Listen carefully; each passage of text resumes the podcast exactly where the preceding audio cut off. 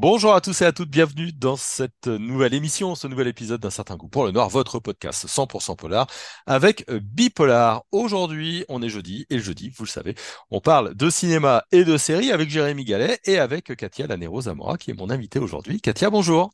Salut Jérôme. Alors aujourd'hui, tu vas nous parler, après euh, il y a 15 jours, d'une série euh, argentine, euh, d'une série belge qui s'appelle Ennemi public. La saison 3 vient tout juste de, sortir. hein. c'est un policier thriller. Qu'est-ce qui t'a fait choisir cette série télé? Je vais dire la vérité euh, par patriotisme d'abord. Évidemment. Non, mais d'abord, euh, il faut être, il faut remettre un peu Ennemi Public dans son paysage productionnel. Euh, le fond des séries de la RTBF a commencé en 2011 et Ennemi Public est la, la, la première avec la trêve, la première série belge au sens vraiment série, donc pas feuilleton, pas soap, pas feuilleton, mais vraiment série, qui a vu le jour, la première saison en 2016. Ennemi public, qui a été créé euh, par tout un, collectif euh, d'auteurs. Ça a été, comment dire, le top départ des séries belges euh, sur un ton qui a pu donner à la Belgique cette aura un peu plus internationale. Et on a eu une saison 1 en 2016, une saison 2 en 2019. Et là, 2023. On a le bonheur d'avoir une saison de clôture euh, qui est magistrale en six épisodes. J'avais vraiment envie d'en parler pour euh, inviter les spectateurs à découvrir cette, euh, série, mais aussi pour célébrer le long travail de ces scénaristes pendant dix ans. Ouais, euh, les, scénaristes, hein, on peut en parler. Antoine Bourg, Gilles de Vogel, Mathieu France, Fred Castado et euh, Christopher Yates. Et pour la réalisation, c'est Mathieu France et Gary euh, Seger. Pour l'histoire, c'était inspiré de l'affaire Dutroux qui a défrayé la, chronique en, Belgique. Est-ce que tu peux nous, nous pitcher rapidement l'ambiance de cette série? Alors, plus précisément même que l'affaire Dutroux, ce qui a vraiment euh, propulsé les scénaristes dans leur, euh, writing room, c'est le moment où Michel Martin, donc la femme de Marc Dutroux, a été libérée et est entrée euh, dans un couvent en Wallonie. Ça leur a vraiment, ça les a tellement secoués qu'ils se sont dit, mais qu'est-ce que ça doit être d'être réinséré dans la société après avoir été bah, ennemi public, l'ennemi public numéro un. ils se sont rassemblés pour parler de cette thématique. Ils ont eu le projet fou de se dire on va proposer une série à la RTBF et comme à la RTBF euh, ils sont fous aussi, ils se sont dit ben on y va. Donc euh, Ennemi public, euh, c'est l'histoire de Guy Béranger qui est un, psychopathe qui a passé 25 ans en prison pour avoir tué des enfants, est libéré et demande à être intégré dans un monastère d'un petit village qui s'appelle Vielsar qui est un village qui n'existe pas en Belgique, mais euh, qui euh, euh, vraiment, comment dire, regroupe tous les attributs d'un petit village wallon, c'est-à-dire avec sa présence d'un monastère, une église, une paroisse, son cercle des fêtes, et évidemment des villageois, un réseau de villageois qui se connaissent, sa petite école primaire, la vie diurne et nocturne du village, tout le monde se connaît, et Béranger débarque dans ce petit microcosme. Et pour surveiller Béranger, euh, on dépêche euh, l'inspecteur Chloé Muller, qui, elle, euh, est une femme de 35 ans, qui a enquêté toute sa vie sur la disparition de sa propre sœur quand elle avait une dizaine d'années. Elle a assisté à l'enlèvement de sa sœur. Et donc, Chloé Muller, qui a merdé en fait dans une enquête, ça arrive souvent hein, dans les séries à la capitale, est amenée jusqu'à Vielsar pour surveiller l'insertion et protéger en fait Guy Béranger de la, de la vindicte populaire il y a quelque chose qui va se créer entre les deux de très ambigu, un peu à la euh, silence des agneaux, hein, euh, où on a un psychopathe qui va euh, se rapprocher d'une inspectrice et une inspectrice qui va avoir besoin d'un ancien détenu.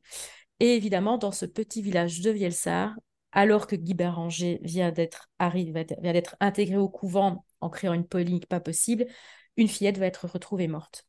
Une nouvelle enquête va avoir lieu et l'objet de la saison 1, c'est vraiment, enfin de, la saison 1 et la saison 2, c'est vraiment comment Chloé Muller va réussir ou non à euh, euh, résoudre cette, euh, cette vague en fait de, de mort d'enfants.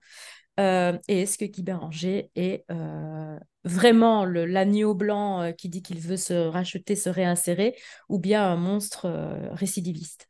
Ouais, parce que tout, tout, tient justement sur cette ambiguïté. Est-ce qu'il a le droit à la rédemption et va-t-il lui-même euh, bah, arrêter de, de, de, tuer et arrêter euh, ses euh, méfaits? Trois saisons, la première en 2016, la Mhm. dernière en 2023, ça veut dire, si je compte bien, sept ans Mhm, entre, les trois. Euh, est-ce que ça, ça tient? Ça reste cohérent? C'est une dernière Mhm. saison de clôture? Alors ça, c'est souvent intéressant, hein, les, les, les séries qui enfin se terminent, Euh, Mhm. parce que du coup, on, on a quelque chose de, de, de complet. Est-ce qu'il n'y a pas trop de différence entre la, la saison 1 il y a 7 ans et euh, cette saison 3 euh, maintenant? J'imagine que les gens ont vieilli un petit peu aussi, euh, des choses ont changé. Alors, pour la petite euh, anecdote euh, de, de- de sous le capot, comme je, je l'appelle, euh, c'est la même équipe qui a écrit la saison 1 et la saison 2. Et puis, cette équipe s'est dissoute pour donner place à une autre équipe qui a écrit la dernière saison, euh, avec des personnes qui étaient très au fait, évidemment, de la première et la deuxième saison. Ici, on va avoir six épisodes où euh, vraiment ce qui est euh, vraiment mis en avant, c'est le paroxysme en fait des relations entre les personnages. Donc pendant la saison 1 et la saison 2, on va monter les relations entre les personnages vraiment en épingle. La thématique de la série, et je la connais de source, sour- de source sûre, puisque c'est un des scénaristes qui est un de mes collègues proches, Antoine Bourze, euh, qui peut nous donner ce genre de secret de fabrication, c'est euh, que faire du monstre en nous? Donc, on a euh, Guy Béranger euh, dès les premières images qui est vu comme un monstre, mais au final, chaque personne de la série, chaque personnage va devoir dealer avec sa part sombre, avec euh, ce qu'il ne veut pas s'avouer. On va, on va traiter des questions comme jusqu'où est-ce qu'on est prêt à aller pour protéger sa famille, refouler une pulsion, refuser d'être qui on est euh, accepter quelqu'un dans euh, ses défauts, euh, sa perversité. Donc, ils vont vraiment traiter des thèmes personnels très, très forts, universels. Et du coup, dans cette dernière saison, on va avoir, je vais essayer de pas trop spoiler, mais des résolutions, mais qui ne vont pas empêcher un espèce de catharsis, en fait, des personnages vers leur part d'ombre vers ce qu'ils avaient peur d'être. Euh, et on flirte toujours avec euh, la limite de savoir qui va tomber, qui ne va pas tomber. J'essaie de trouver des chemins de traverse pour pas Ouais. trop en dire, mais euh, je trouve qu'émotionnellement, cette saison 6 euh, est incroyable parce qu'on en sort à la fois tendu et soulagé. On, on- Personnellement, je remercie les auteurs d'avoir sublimé à ce point-là leurs personnages et d'avoir su euh, faire vivre ce qu'il s'est passé pendant les 20 épisodes précédents pour nous donner un souffle justement qui nous permet de finir dignement euh, ennemi public euh, cette première série belge. Un petit mot sur la performance des, des acteurs. hein. On, on a parlé évidemment de l'encotrice Stéphanie Blanchou qui joue Chloé Muller. Il y a aussi Angelo Bison euh, qui joue. Guy euh, Béranger. Euh, Oui. les, faut regarder hein, les, les épisodes, mais aussi la bande-annonce de cette saison 3. Il a la tête euh, du en série quand même. Il, a il a, il a un, physique. euh, Enfin, il joue vraiment de, manière très inquiétante, quoi. Oui, dès le, les premiers castings, en fait, l'idée, c'était de, trouver quelqu'un qui avait un physique qui pouvait passer euh, de la... Qui, pouvait inspirer euh, un clignement, enfin, en un, clignement de paupières de la pitié, et puis cligner des paupières et avoir très peur, en fait. Donc, Angelo Bison excelle dans ce rôle de ancien tueur, euh, potentiellement sur le fil, euh, en rédemption qui cherche le pardon, euh, mais en même temps prépare un mauvais coup. Et c'est vrai que ce jeu d'acteur, toutes les palettes passent sur son visage. parce que c'est un personnage qui est sous couverture en fait. En fonction de qui il est en face de lui, il est calculateur. Et Angelo Bison a vraiment été l'acteur qu'il fallait.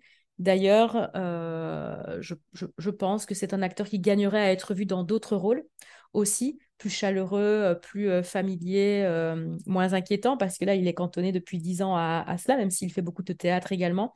Mais c'est un formidable acteur qui a su incarner toutes les subtilités en fait de ce personnage. Parce qu'il fallait, et ça c'était la complexité de l'écriture aussi, euh, il y a tout un fil qui se déroule sur trois saisons sur ce personnage.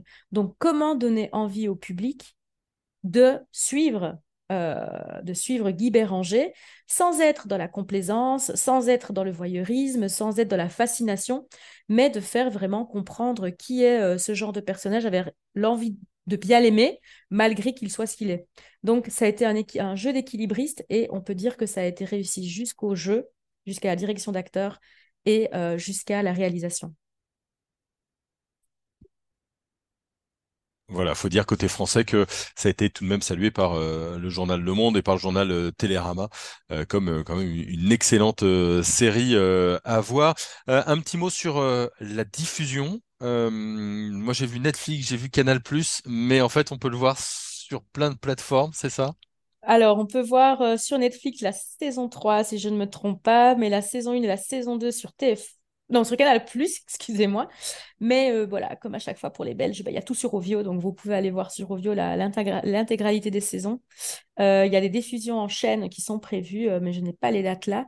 Mais en tout cas, c'est une série qui a commencé sa diffusion ici en Belgique, donc elle va commencer à rayonner partout ailleurs. Donc soyez au taquet, parce que Guy Béranger et Chloé Muller arrivent chez vous bientôt. Et si vous le pouvez, essayez de voir plutôt les versions belges parce que TF1 demandait à doubler certaines scènes pour effacer les expressions du français de Belgique, Absolument. telles que nonante ou bourgmestre, des fois qu'on ne soit pas capable de, de, comprendre. De comprendre, évidemment, une langue étrangère complètement. Donc voilà, un... tu, tu sous-titres le podcast. Et eh, évidemment, évidemment, à chaque fois que j'ai dit 90, il y a un petit lutin qui dit 90. Voilà, chaque fois que j'ai dit 90 ou 70, j'espère que vous comprenez. Évidemment, c'est un peu ridicule. Donc, si vous pouvez plutôt la, la version belge, entre guillemets, non, non euh, doublée. Merci beaucoup, Katia. Merci beaucoup. Merci à vous. Oui. À bientôt. À bientôt. On va se retrouver euh, très vite pour de, de, nouveaux épisodes de notre podcast. Et puis, on se retrouve euh, très vite, nous, pour un certain goût pour le noir, pour de nouveaux épisodes. Merci à tout le monde de nous écouter. Vous êtes de plus en plus nombreux et nombreuses et ça fait bien plaisir. Bonne journée à tout le monde.